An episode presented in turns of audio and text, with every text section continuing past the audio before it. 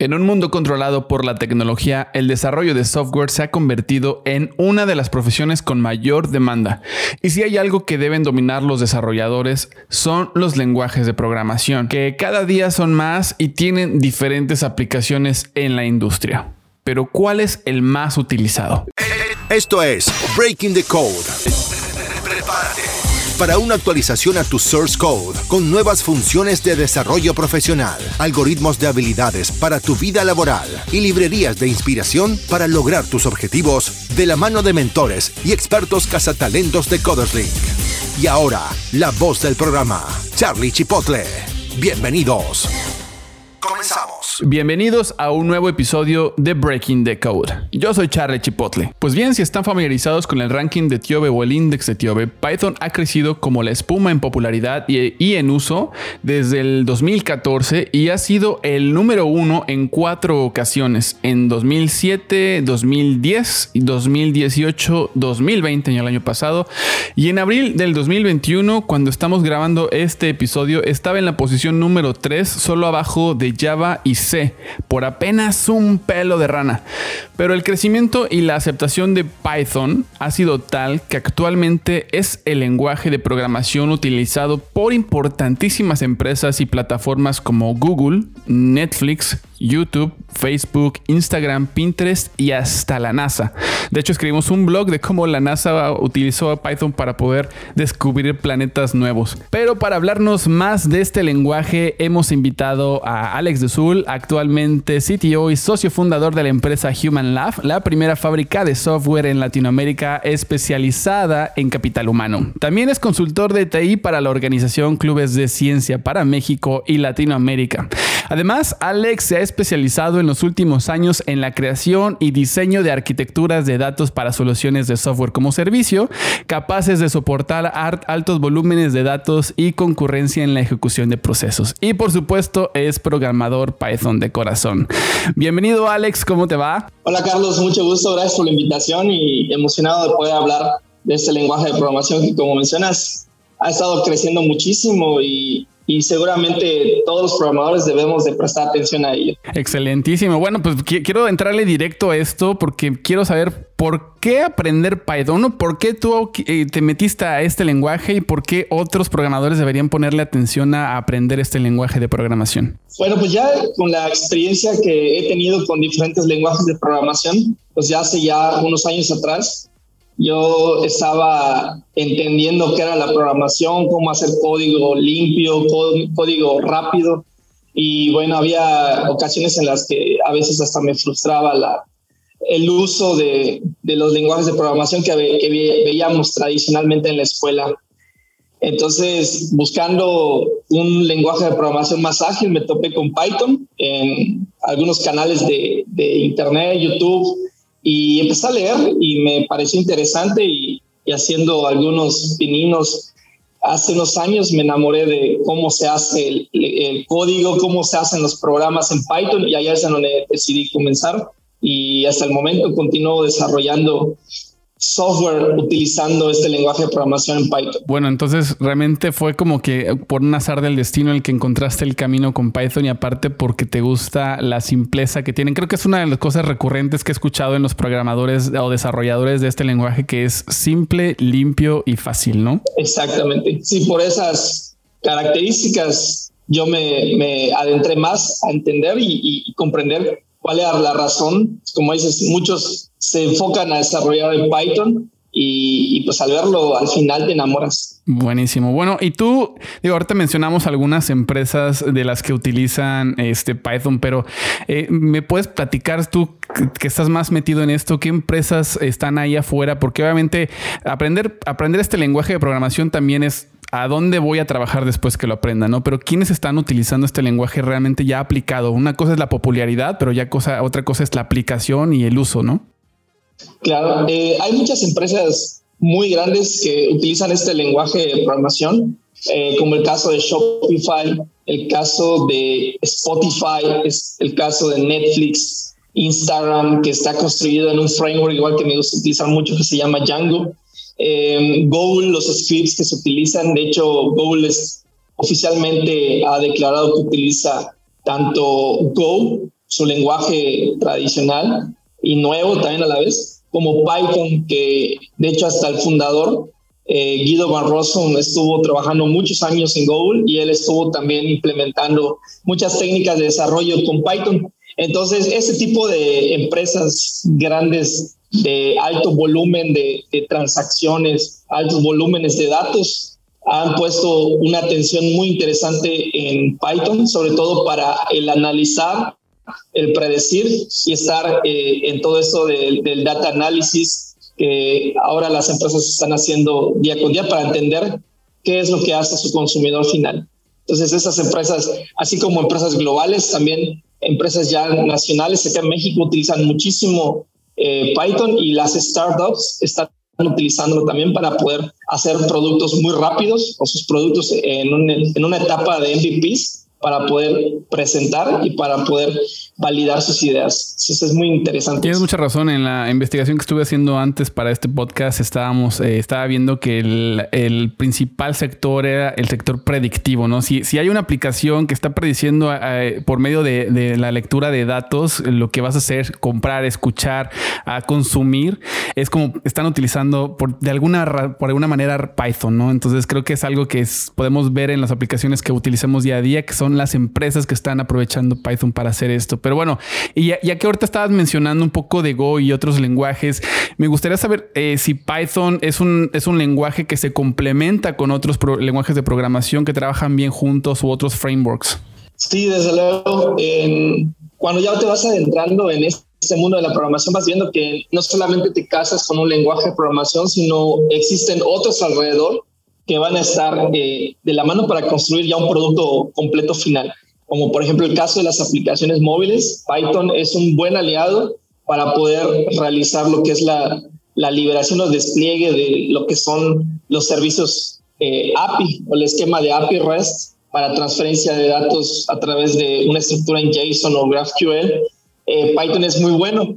Y del otro lado lo complementan los lenguajes de programación de JavaScript con otros frameworks como React, que ya es para que tú hagas la, la parte de la aplicación móvil. Entonces, sí puedes desarrollar móviles con Python, pero lo ideal es el backend como Python, ayuda muchísimo y ya otro lenguaje ayuda a que los usuarios finales vean el resultado ahora sí tangible y sí es un muy buen aliado Python para estos tipos de lenguajes. De hecho, hay muchos programadores, eh, o más bien eh, futuros programadores que nos están escuchando, eh, que están obviamente en punto de decisión qué lenguajes utilizar y etcétera, porque se van a meter a un sector de, una industria. Pero también hay otros que ya están muy metidos en una industria o un sector de, de tecnología o un subsector, podríamos llamarle. Pero Python es para todos, o sea, realmente todo el mundo puede aplicarlo, o hay realmente sectores que se podrían descartar u otros que podrían aprovecharlo todavía mucho más que, ciertas industrias?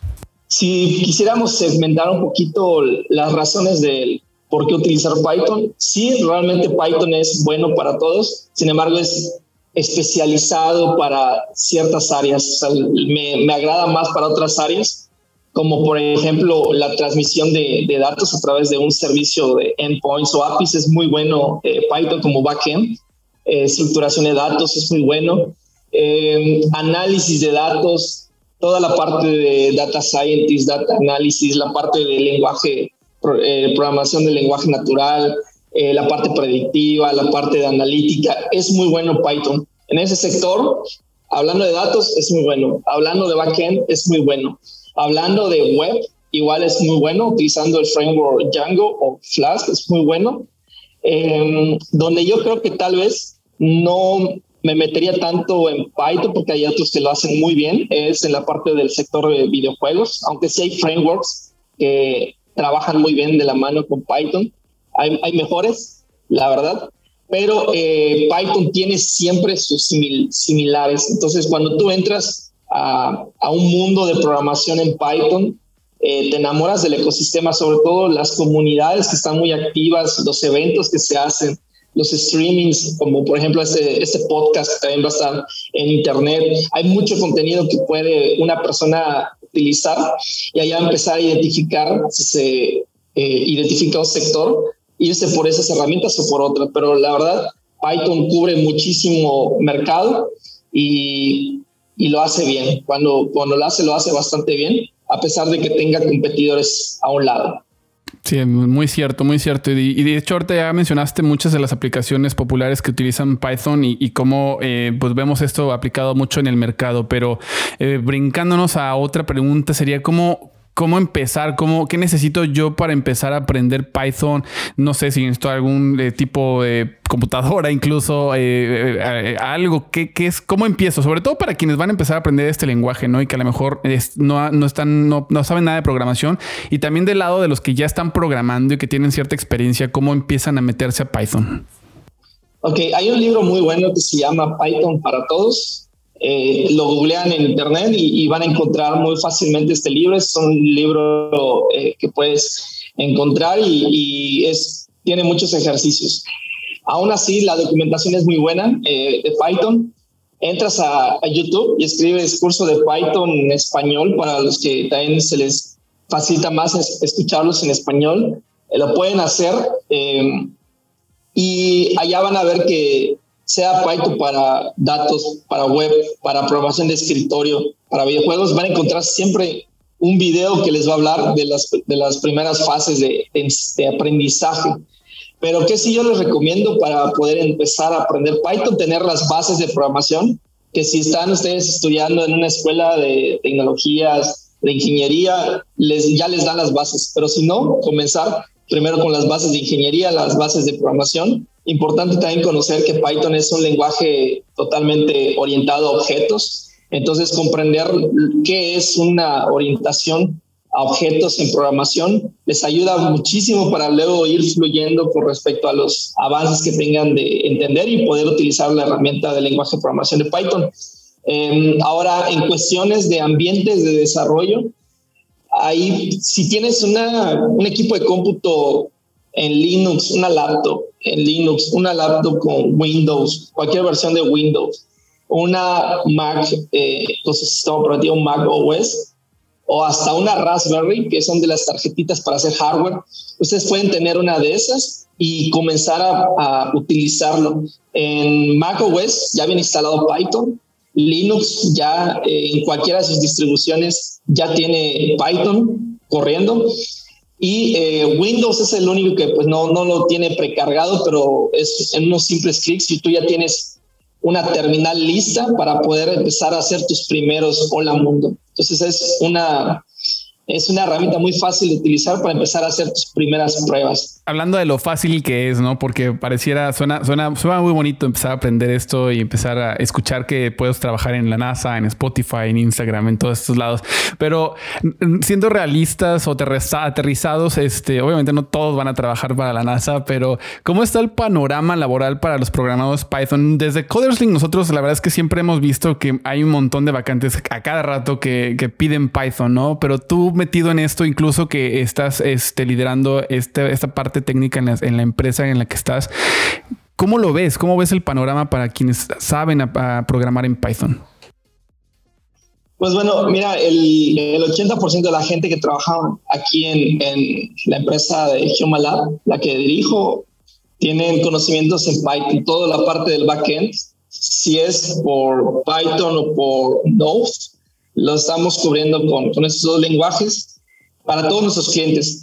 Eh, la verdad, si hay un gran mercado, sea eh, nacional o extranjero, existe mucha necesidad de programadores del tipo backend, específicamente que sepan programar en Python. Entonces, si alguien está en esos momentos pensando si es una muy buena idea invertir parte de su tiempo, parte de su vida, eh, aprender un lenguaje de programación, yo me iría por Python para backend y si es más por el área de frontend, JavaScript, con cualquiera de sus librerías o lenguajes, eh, frameworks, son una muy, buena alternativa. Entonces, no es tirar eh, dinero a la basura si compramos algún curso, no es pérdida de tiempo si quieren sentarse en la computadora a estar viendo un video, realmente vale la pena, existe mucha demanda de, de desarrolladores que empresas están solicitando y también nosotros cuando estamos reclutando personal, eh, mes con mes estamos pidiendo que aprendan y que conozcan Python para poder integrarlos en nuestras filas. Y nada más para darnos un feeling, eh, como cuánto es el año, años promedio que tiene un programador Python, o sea, en experiencia en este lenguaje. De la gente que yo he conocido, tiene un promedio de tres años de experiencia en Python. O sea, sí tenemos chance de, de aventarnos estos próximos tres años aprendiendo Python y encontrar un buen trabajo, ¿no? Exacto. Sí, tres años y hay, y, hay mucho talento. O sea, acá en México es, hay muchísimo talento en, desarrollo y, hay gente que, en un año ya está trabajando a full con Python y tienen un muy buen nivel.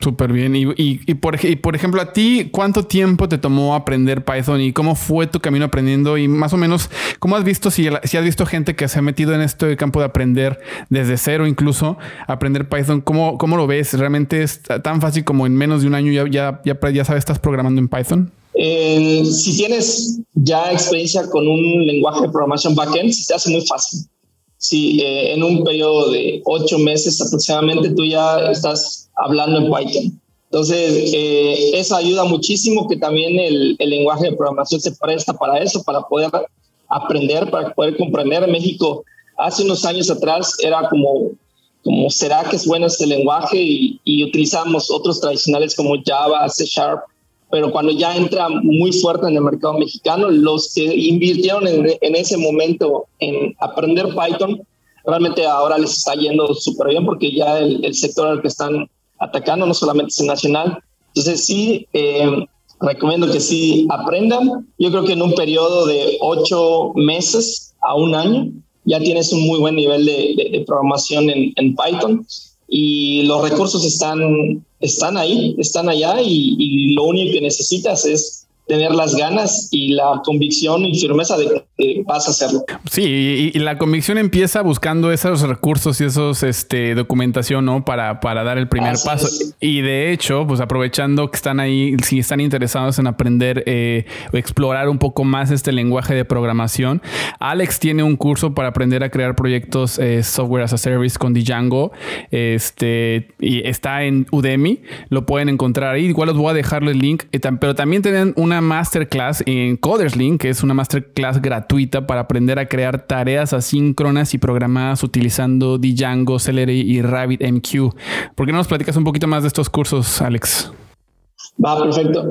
Sí, eh, miren, los, los cursos que, que hoy estaba mencionando Carlos, en Udemy van a poder encontrar una forma de cómo trabajar sus programas que están muy orientados a la estructura de, de software as a service en una estructura que, que le conocemos como multitenant, que es poder utilizar el mismo código o el mismo lenguaje, el mismo código que tú construiste para diferentes clientes sin tener que hacer múltiples instalaciones. Entonces, eso eh, hace ya un par de años eh, estuve redactando y escribiendo y, grabando este video, estos videos y ya está público en, en Udemy.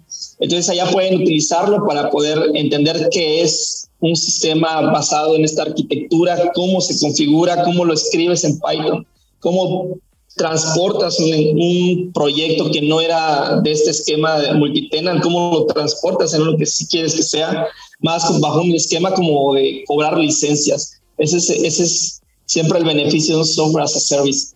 Y, y bueno, pues ya el masterclass que vamos a estar teniendo en los siguientes días va a estar muy orientado a cómo hacemos nosotros tareas asíncronas o lo que se le conoce como workers trabajando y haciendo cosas por nosotros. Entonces, cómo hacerlo todo en background sin necesidad de que el cliente esté esperando una respuesta. Entonces, hacemos ese proceso de automatizar de manera asíncrona ciertos procesos y que estén trabajando para nosotros en el día, en la tarde, en la noche, sin tener que bloquear al usuario de las eh, de las solicitudes que hace en una web. Entonces, estos dos cursos están muy enfocados a Python, específicamente como backend para web, y es una muy buena base que les va a servir para poder ir creciendo y mejorando los proyectos que ustedes tienen y que están en este momento seguramente desarrollando. Excelente. Y bueno, ya saben que les voy a dejar los links en la descripción de este episodio para que puedan encontrarlos e inscribirse. Y si quieren meter a los dos, está súper recomendadísimo como que lo hagan. Eh, y pues ya saben, muchas gracias Alex por acompañarnos hoy. La verdad es que estamos muy contentos de que nos hayas compartido esta tu experiencia con Python. No, pues gracias a ustedes y, y siempre muy, muy a gusto con el equipo de Coders Link que me da la oportunidad igual de compartir los conocimientos con la gente que nos escucha y con la gente que nos ve. Súper bien, ¿no? Pues tú eres un gran divulgador de este, de este lenguaje. Pero bueno, ya saben, por hoy esto es todo en Breaking the Code. Yo soy Charlie Chipotle. Hasta luego, nos vemos todos. Ha sido un placer estar contigo y recuerda que podemos seguir la conversación en redes sociales con el hashtag Breaking the Code. También puedes sugerir temas o participar como invitado por medio de nuestra página coderslink.com. No olvides suscribirte y compartir este episodio con otros profesionales de TI. Nos reencontramos en el siguiente update. Hasta entonces.